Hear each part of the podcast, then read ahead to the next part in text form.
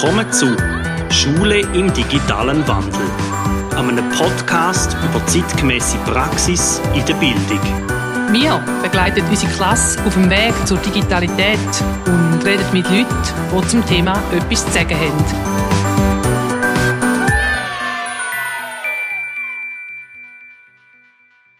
Herzlich willkommen zu einer weiteren Folge von Schule im digitalen Wandel.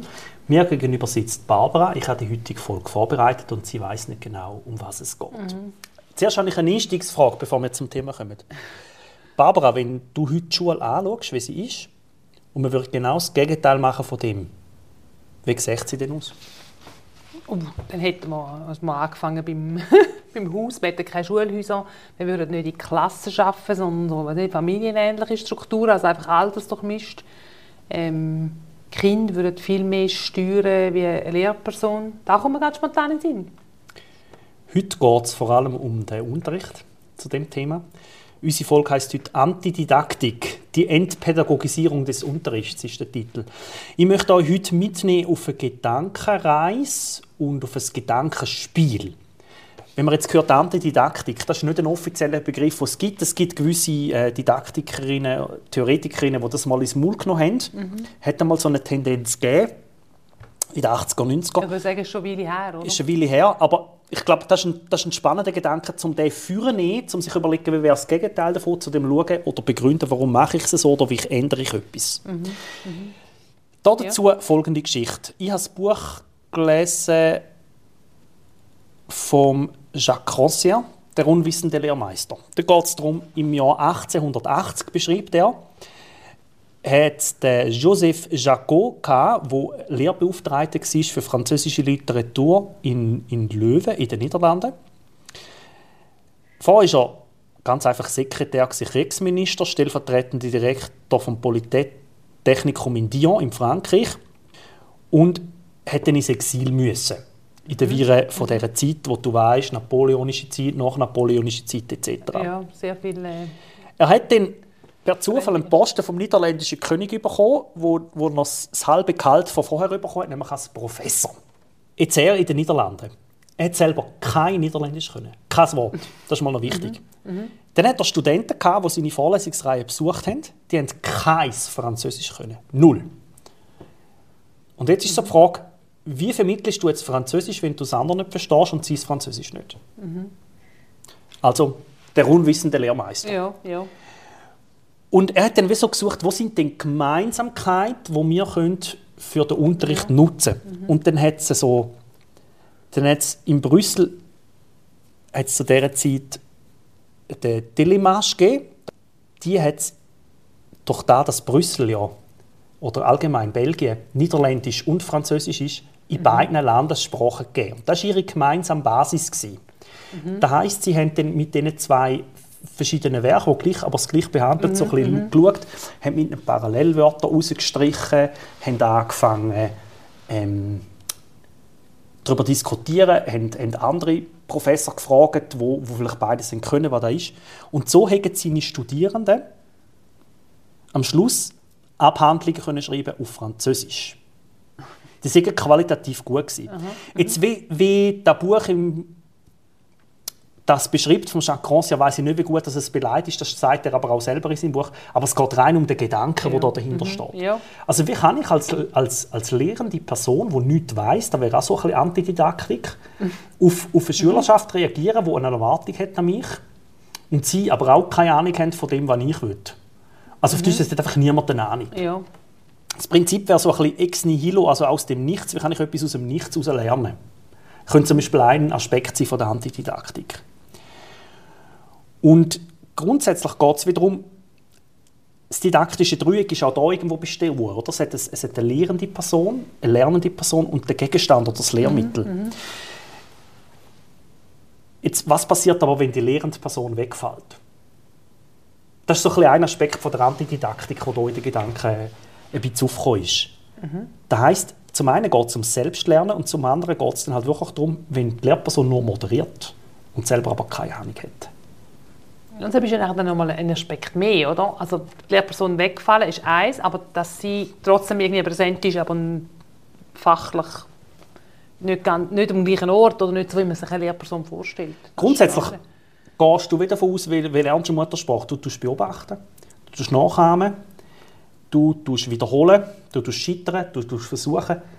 Das also mal so als paar Schlagwörter. Und dann lernst du die Sprache meistens einfach relativ selbstständig. Ja, am Modell. Das Beispiel Laufen lernen. Du siehst es, du willst da auch, du willst dort oben den Äpfel haben, dann stehst du mal auf, dann zuerst hockst du mal, dann stehst du mal auf, dann gehst du wieder rum und so weiter. Also Versuch und Irrtum par excellence. Und wir tun in der Schule einen Sachgegenstand, einen Sachverhalt und alles immer didaktisieren. Und jetzt geht man in der, Ja, ja. Jetzt geht man in der Antididaktik wie so ein bisschen davon aus, was ist, wenn es denn nicht didaktisiert ist. Wir tun es vereinfachen, wir tun es Kinder oder Jugendlichen gerecht aufbereiten, wir tun noch Lernmethoden einbauen, Sozialmethoden, dann haben wir noch lustige Aufgaben und irgendwelche Tasks, die wir noch machen, mit Spielen verbinden. Wenn das alles nicht stattfindet, dann fällt der ganze Bereich von der Didaktik weg, darum Antididaktik. Wir kreieren sowieso in der Schule lauter Probleme, die Kinder lösen müssen, für was es schon ganze Lösung gibt. Aber was passiert, wenn da, wenn da weg ist? Und jetzt zum hat Dort- immer etwas Künstliches, wenn wir das machen, oder? Ja. Weil dann machen wir etwas für Kinder, aber dann wird der Lebensweltbezug, der direkt, der geht verloren. Manchmal muss das auch sein. Also Ja. hauptsächlich muss das sein, weil Gerade Kind kannst du nicht eine Steuererklärung anschauen direkt, oder? gerade auf der unteren Stufe der Schule, ähm, das ist wirklich eine Grundausbildung und da braucht es, dass wir gewisse Sachen vereinfachen, eine Grundlage, ähm, also, also eine Grundlage herführen. Und ich nehme jetzt extra die provokante Haltung ein und die These, die sagt, mit zu viel extrinsischer Motivation minimiert man die intrinsische Leistungshaltung und Leistungsmotivation in der Schule. Ja, also es zeigt ja, dass Kinder eigentlich sehr motiviert in die erste Klasse kommen und unbedingt Hausaufgaben wollen am Nachmittag und äh, drei, vier Jahre später sind die gleichen Kinder die, die finden, äh. ja. Aber es ist im Leben auch nicht alles freiwillig. Und wirklich exzellente Leistung kommt eben nachher dann aus dem sich in etwas hineinknüllen raus. Also Ja. da muss wirklich, da, da muss dann geübt werden, sonst äh, bringt man es nicht zu einer wirklich guten Leistung. Wenn wir jetzt da vom unwissenden Lehrmeister nochmal nehmen, ich meine, wie haben es die, die jungen Studierenden gelernt? Durch Nachahmen, Vergleichen, Leute befragen, die es schon können, ähm, das Gelernte untereinander austauschen mit eigener Motivation, eigenen, Lehrme eigenen Lerntechniken. Und der Lehrmeister ist auf der gleichen Augenhöhe wie sie, weil er hat mit ihnen müssen gleichzeitig Genau. lernen. Er hat keinen Wissensvorsprung. Da haben wir Didaktikerinnen und Didaktiker immer. Ja. Ich habe hier ein Beispiel, das ich so finde, an dem kann man es relativ gut zeigen, das ist der Sportunterricht. Hm? Jetzt hast doch du etwas, was du machst, zum Beispiel Schnappball. Das kennen wir alle. Schnappball, für die, die es nicht kennen, ist, du hast zwei Teams, zum Beispiel je drei Kinder, und dann ist das Thema, möglichst viel Bestes zu geben, ohne dass der andere nicht den Ball wegschnappen könnte. Da kann man, wenn es Basketball ist, noch gäbig, über das Brellen machen und über das Boden passen, zum Beispiel im Volleyball mit anderen besser. Also du kannst es auf verschiedene Arten machen. Das ist eine Art Ball über die Schnur ohne die Schnur. Und die Kinder machen das nicht wahnsinnig gern lang. Aber wenn du sagst, Zählpunkte, da reißt irgendwie einfach nicht. Das ist eine extrem pädagogisierte oder didaktisierte Übung. Die Ja. tut man künstlich aufladen, um etwas zu machen. Wenn du jetzt aber das entpädagogisierst und überlegst, macht es dem Kind Spaß oder nicht, was macht dem Kind Spaß? Basketball spielen? Nicht alle. Aber die meisten können das u lang. Unihockey spielen können es u lang, aber Ja. das, das Schnappball, das verhebt einfach nicht lang. Es wird dann relativ schnell zum Desinteresse, weil es einfach so eine zweckgebundene Übung ist. ja, genau. Wir haben dem äh, Tupfball gesagt, das war unser Schnappball. Gewesen. Genau. Und die Antididaktik würde sich jetzt überlegen, was macht denn Spaß? Was ist entpädagogisiert? Also wie tut man die Pädagogik wieder rausnehmen? Also Spaßdidaktik ähm, sagt äh, Meinrad Voll Vollkammer auch. Da dazu, für die, die es interessiert, die Folge 12, agile Didaktik zielt ein bisschen auf das ab. Oder? Wie funktioniert jetzt Antididaktik genau? Für den Sportunterricht, wenn wir uns das mal überlegen.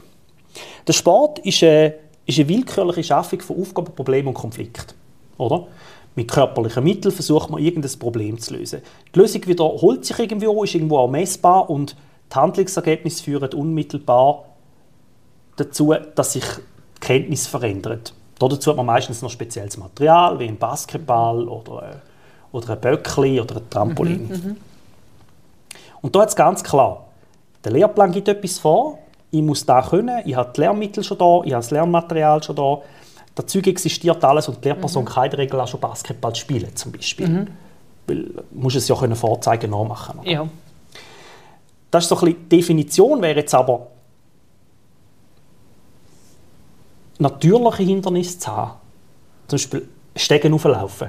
Das ist ein natürliches Hindernis, das musst überwinden musst. Das ist nicht etwas, das vom Sportunterricht geschafft ist. Im Sportunterricht wollen wir jetzt hier Hürdenlauf machen. Was sind so ein bisschen Ziele und Leitideen der Antididaktik?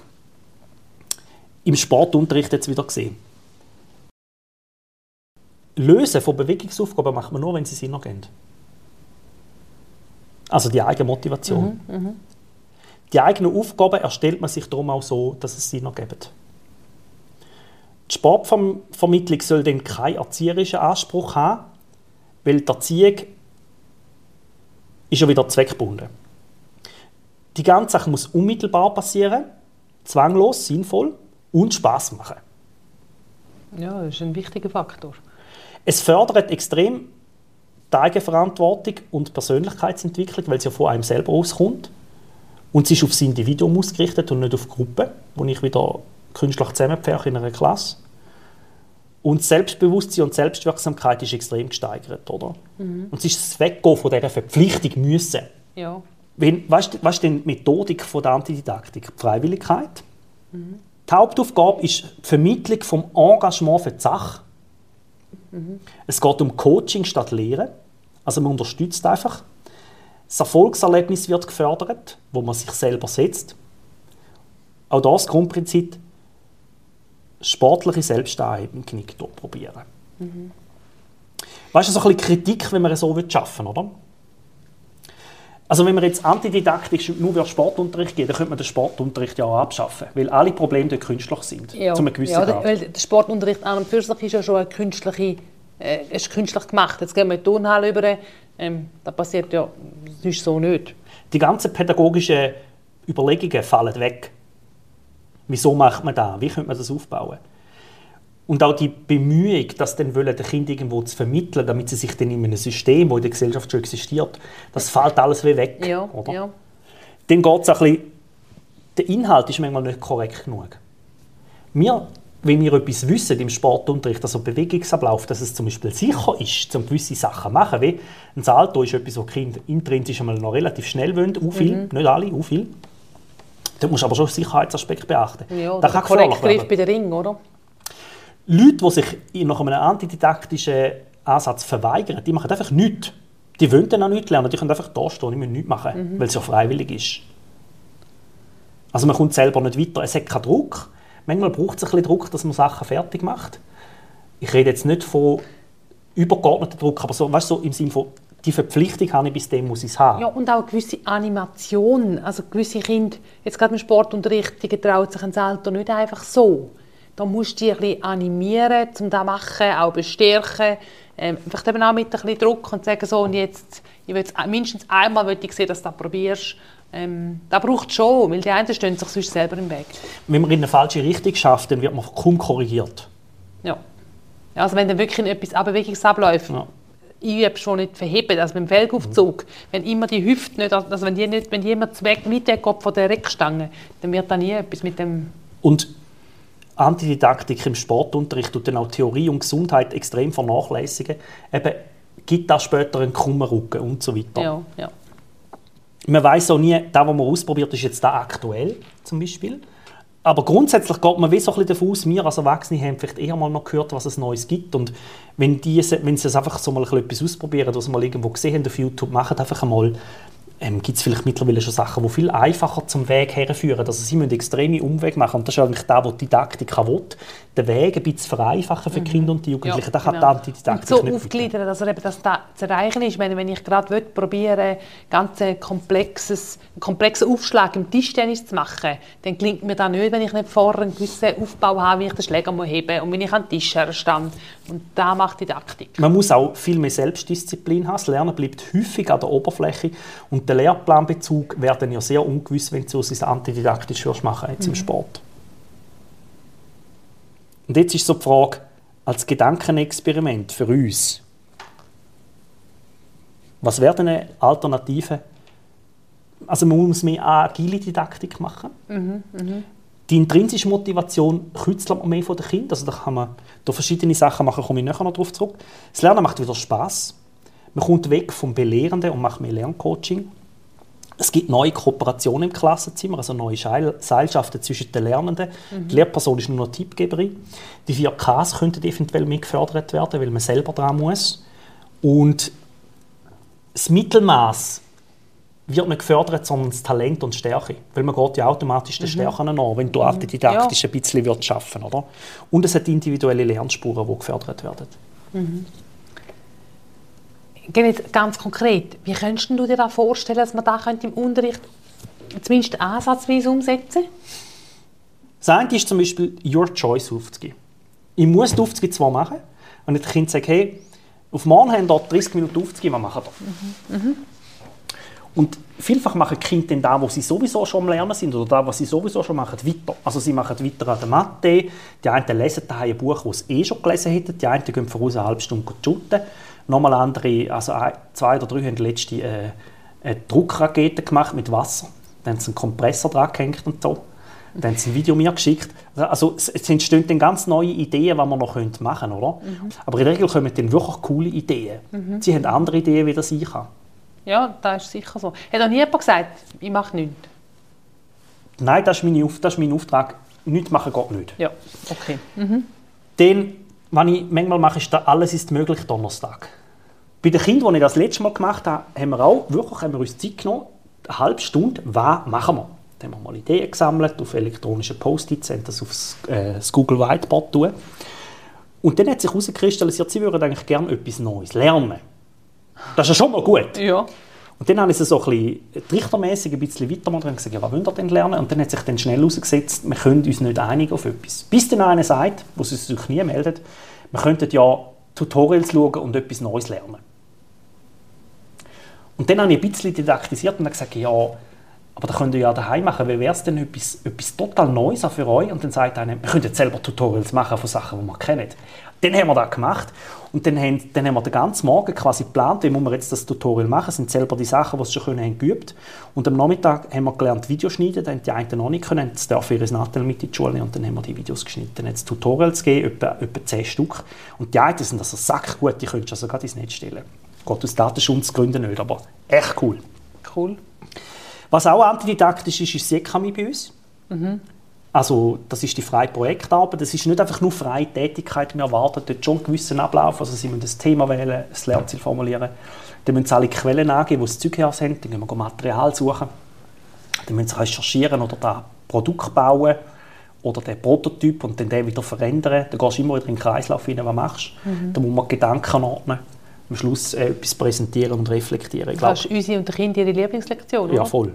und da ist Antididaktik pur, ein Stück weit ist es schon didaktisiert wegen dem Ablauf, aber, aber der Inhalt ist extrem intrinsisch motiviert.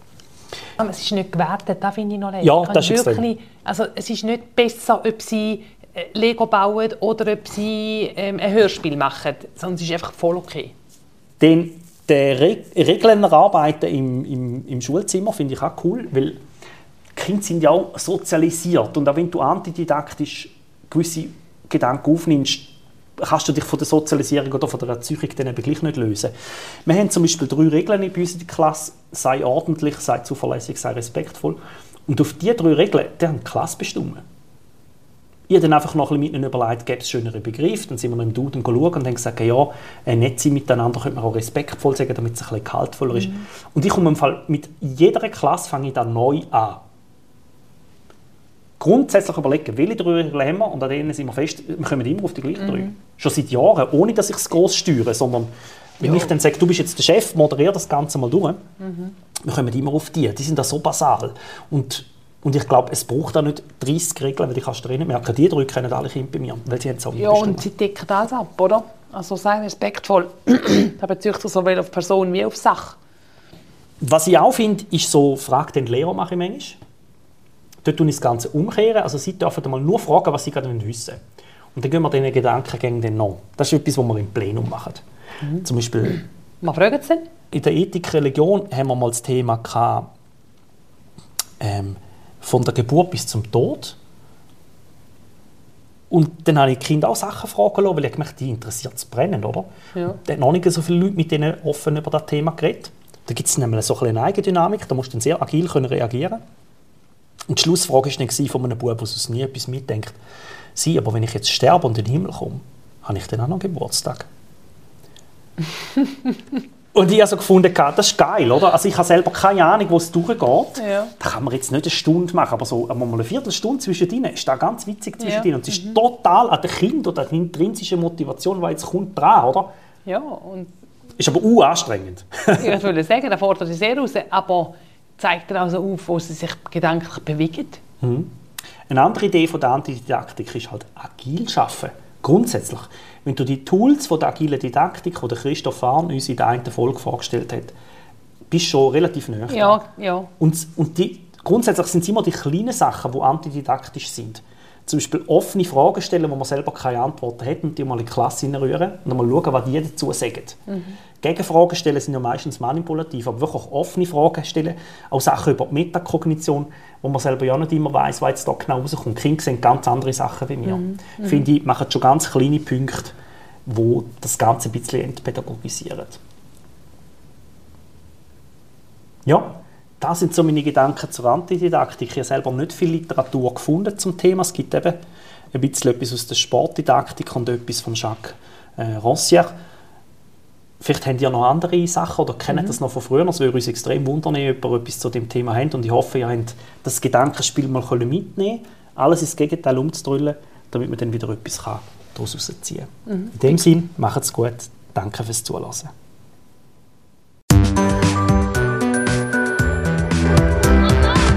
Habt ihr Anregungen, Lob, Kritik oder ihr möchtet einmal von uns ein Thema behandelt haben, das bis jetzt in einer Episode noch nicht vorgekommen ist, dann schreibt uns ein E-Mail.